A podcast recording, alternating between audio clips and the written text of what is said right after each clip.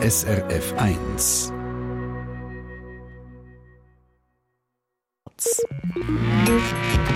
SRF 1 Ratgeber Tier. Auch unsere Haustiere können Zahnweh haben und auch bei denen kann das fest wehtun, wenn sie zum Beispiel eine Zahnfleischentzündung haben oder sogar ein Loch in einem Zahn. Aber im Gegensatz zu den meisten Menschen lässt sich ein Tier nicht so freiwillig ins Maul schauen und jemanden im Maul arbeiten, hm, haben sie schon gar nicht gern. Also muss man sie betäuben. Der Stefan Grundmann ist Oberassistent am Tierspital Zürich. Er ist spezialisiert auf Zahnheilkunde bei Tieren. Und er sagt, wenn man einen Hund oder eine Katze muss an den Zähnen behandeln muss, dann geht das nur mit einer Betäubung.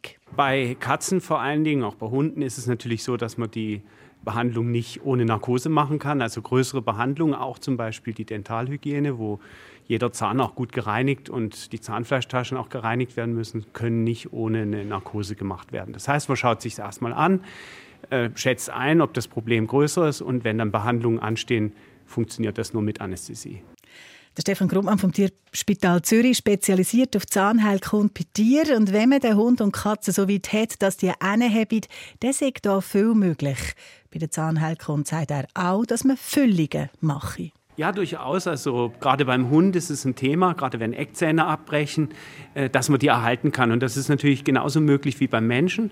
Und äh, das wird in vielen Fällen auch gemacht. Das erfordert natürlich ein bisschen Spezialwissen und, und Erfahrung. Das heißt, es wird wahrscheinlich nicht jeder Tierarzt in jeder Praxis anbieten können. Aber man kann natürlich, wenn so ein Zahn abgebrochen ist und sich für so eine Füllung eignet, durchaus auch fragen, ob da eine Möglichkeit besteht, wo man den Patienten auch hinschicken kann dafür.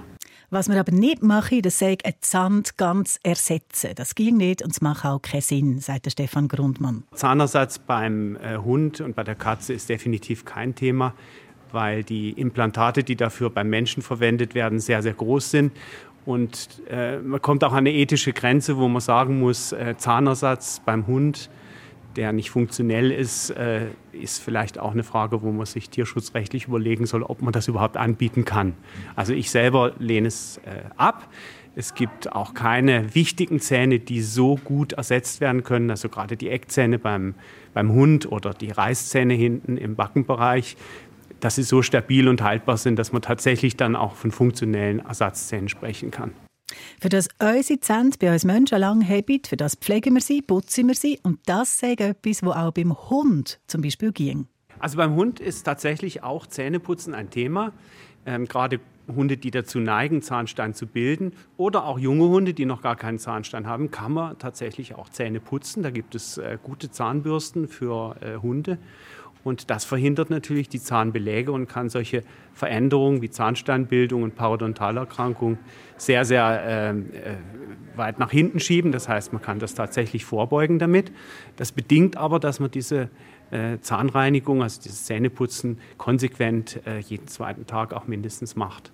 So ist das bei den Hunden. Bei Katzen hingegen ist es nicht so einfach und es sei gar nicht so sinnvoll. Bei Katzen äh, ist es sehr viel schwieriger, weil die Zähne sehr klein sind und wie vorher schon gesagt, eigentlich ein anderes Thema im Vordergrund steht. Bei Katzen Zähneputzen ist für mich eigentlich eine extreme Ausnahme und äh, macht grundsätzlich keinen großen Sinn. Der Stefan Grundmann vom Tierspital Zürich über Zahnpflege bei Katzen und Hunden.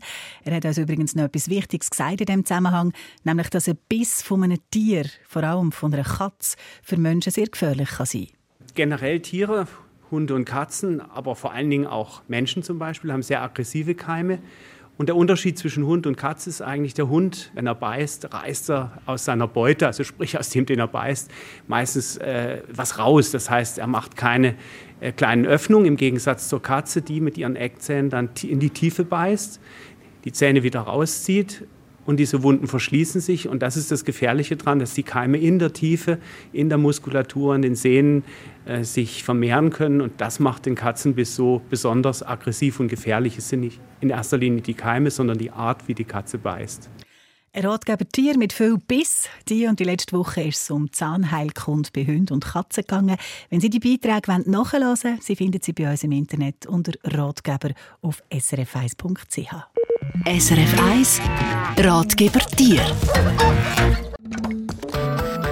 Eine Sendung von SRF 1.